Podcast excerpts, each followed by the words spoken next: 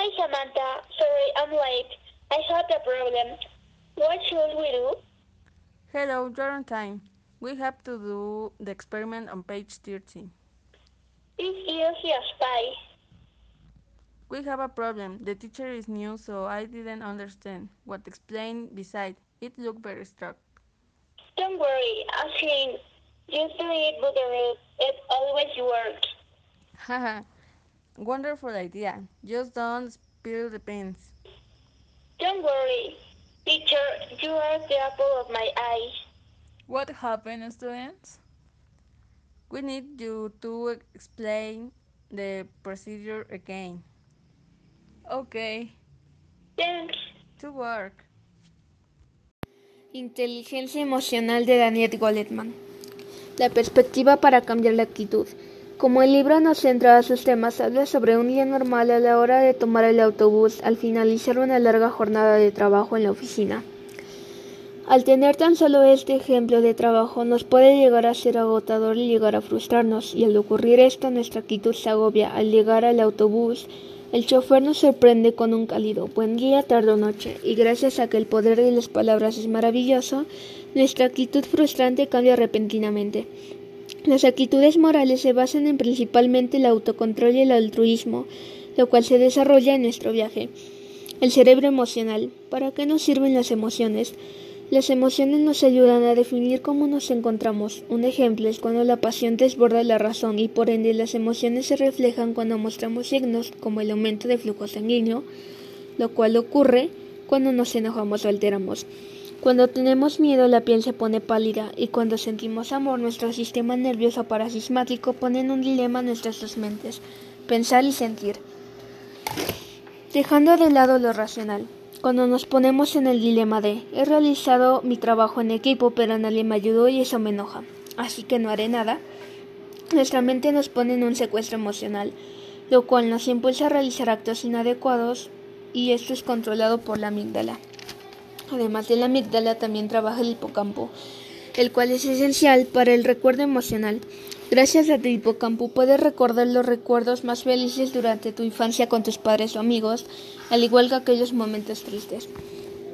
En nuestra vida, ya sea emocional, escolar, laboral, familiar o personal, solemos tener emociones precognitivas. Un claro ejemplo es cuando no estudié un día antes del examen de administración y debido a la presión de tiempo, contesto el examen sin que mi mente sea racional. De igual manera, los encargados de este proceso son el córtex prefrontal y lóbulos izquierdo y derecho. La inteligencia personal para poder ser efectiva se debe de poner en práctica al margen de la inteligencia emocional. Debemos conocer nuestras propias emociones, poder saber controlarlas y ya después poder reconocer emociones ajenas. Cuando el dueño de la empresa nota que sus estadísticas de mercadotecnia han bajado, recurre por lo general a saber los motivos de esto. Lo más regular es que el líder debe reconocer las emociones ajenas, como lo son la frustración, ansiedad u otro factor que implique y que impida que el trabajo pueda desempeñarse en la empresa. De este modo, igualmente, las emociones pueden ser inteligentes, ya que nos ayudan a vincularnos y a entender las relaciones humanas que vivimos. Entonces, para ser inteligente emocionalmente se deben cumplir cuatro factores. Conocer mis emociones, controlar mis emociones y la capacidad de motivarme. Y gracias a estos tres motivos podremos llegar a la conclusión de reconocer emociones ajenas. Después de ser inteligente emocionalmente, debemos de conocernos a nosotros mismos de manera consciente, positiva y segura conocer mis debilidades y fortalezas y sacar provecho de lo positivo. En cuestión de actitud, se contempla con mayor frecuencia en cuestión de trabajo tanto individual como en equipo la motivación y el optimismo. Cuando yo realice la exposición sobre mi idea de negocios, el optimismo me será de gran ayuda para la clave del éxito, ya que esto me demostrará cuáles son mis debilidades y fortalezas, cómo seré calificada, y me demostrará además que no hay segunda oportunidad para poder dar una buena imagen. Dentro del optimismo, la empatía y la ética son igual un fundamento con el cual se desarrollan las raíces del altruismo, ya que nos ayuda a desarrollarnos socialmente. Al no poder desarrollar este ámbito, la persona sufre el trastorno de psicopatía, la cual es la incapacidad de la empatía. En conclusión, la habilidad social fundamental más importante es expresar nuestras emociones. Fuera ya de las emociones, algunos trastornos los cuales nos pueden devorar son las drogas y el alcohol. Por lo que dice el libro, las drogas y el alcohol son consumidas por jóvenes de entre 12 a 20 años debido a la presión tanto social como mayores niveles de tensión, y lo cual nos hace a que esto se le llame ahora automedicación, y lo cual es una definición de los toxicómanos. En conclusión del libro, la clave de la inteligencia emocional es reconocer nuestras propias emociones. ¿Y por qué reconocer nuestras propias emociones? Porque hoy en día es difícil que un adolescente tan solo pueda reconocer si está triste, está en un estado de completa felicidad o si se encuentra en un estado de ansiedad o depresión. Ya sea mínima o muy desarrollada, es difícil entender hoy en día las emociones de un adolescente. Gracias.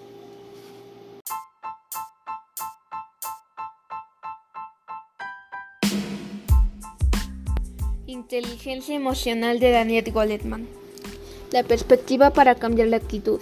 Como el libro no centra a sus temas, habla sobre un día normal a la hora de tomar el autobús al finalizar una larga jornada de trabajo en la oficina.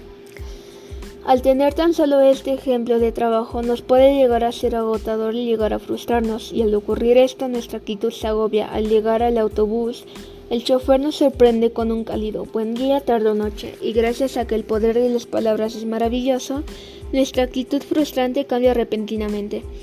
Las actitudes morales se basan en principalmente el autocontrol y el altruismo, lo cual se desarrolla en nuestro viaje. El cerebro emocional. ¿Para qué nos sirven las emociones? Las emociones nos ayudan a definir cómo nos encontramos. Un ejemplo es cuando la pasión desborda la razón y por ende las emociones se reflejan cuando mostramos signos como el aumento de flujo sanguíneo, lo cual ocurre cuando nos enojamos o alteramos. Cuando tenemos miedo la piel se pone pálida y cuando sentimos amor nuestro sistema nervioso parasismático pone en un dilema nuestras dos mentes, pensar y sentir. Dejando de lado lo racional, cuando nos ponemos en el dilema de he realizado mi trabajo en equipo pero nadie me ayudó y eso me enoja, así que no haré nada, nuestra mente nos pone en un secuestro emocional, lo cual nos impulsa a realizar actos inadecuados y esto es controlado por la amígdala. Además de la amígdala también trabaja el hipocampo, el cual es esencial para el recuerdo emocional. Gracias a tu hipocampo puedes recordar los recuerdos más felices durante tu infancia con tus padres o amigos, al igual que aquellos momentos tristes. En nuestra vida, ya sea emocional, escolar, laboral, familiar o personal, solemos tener emociones precognitivas. Un claro ejemplo es cuando no estudié un día antes del examen de administración y debido a la presión de tiempo, contesto el examen sin que mi mente sea racional. De igual manera, los encargados de este proceso son el córtex prefrontal y lóbulos izquierdo y derecho. La inteligencia personal para poder ser efectiva se debe de poner en práctica al margen de la inteligencia emocional. Debemos conocer nuestras propias emociones, poder saber controlarlas y ya después poder reconocer emociones ajenas. Cuando el dueño de la empresa nota que sus estadísticas de mercadotecnia han bajado, recurre por lo general a saber los motivos de esto. Lo más regular es que el líder debe reconocer las emociones ajenas, como lo son la frustración, ansiedad u otro factor que implique y que impida que el trabajo pueda desempeñarse en la empresa. De este modo igualmente las emociones pueden ser inteligentes, ya que nos ayudan a vincularnos y a entender las relaciones humanas que vivimos. Entonces, para ser inteligente emocionalmente se deben cumplir cuatro factores. Conocer mis emociones, controlar mis emociones y la capacidad de motivarme. Y gracias a estos tres motivos podremos llegar a la conclusión de reconocer emociones ajenas. Después de ser inteligente emocionalmente debemos reconocernos a nosotros mismos de manera consciente, positiva y segura conocer mis debilidades y fortalezas y sacar provecho de lo positivo. En cuestión de actitud, se contempla con mayor frecuencia en cuestión de trabajo tanto individual como en equipo la motivación y el optimismo. Cuando yo realice la exposición sobre mi idea de negocios, el optimismo me será de gran ayuda para la clave del éxito, ya que esto me demostrará cuáles son mis debilidades y fortalezas, cómo seré calificada y me demostrará además que no hay segunda oportunidad para poder dar una buena imagen.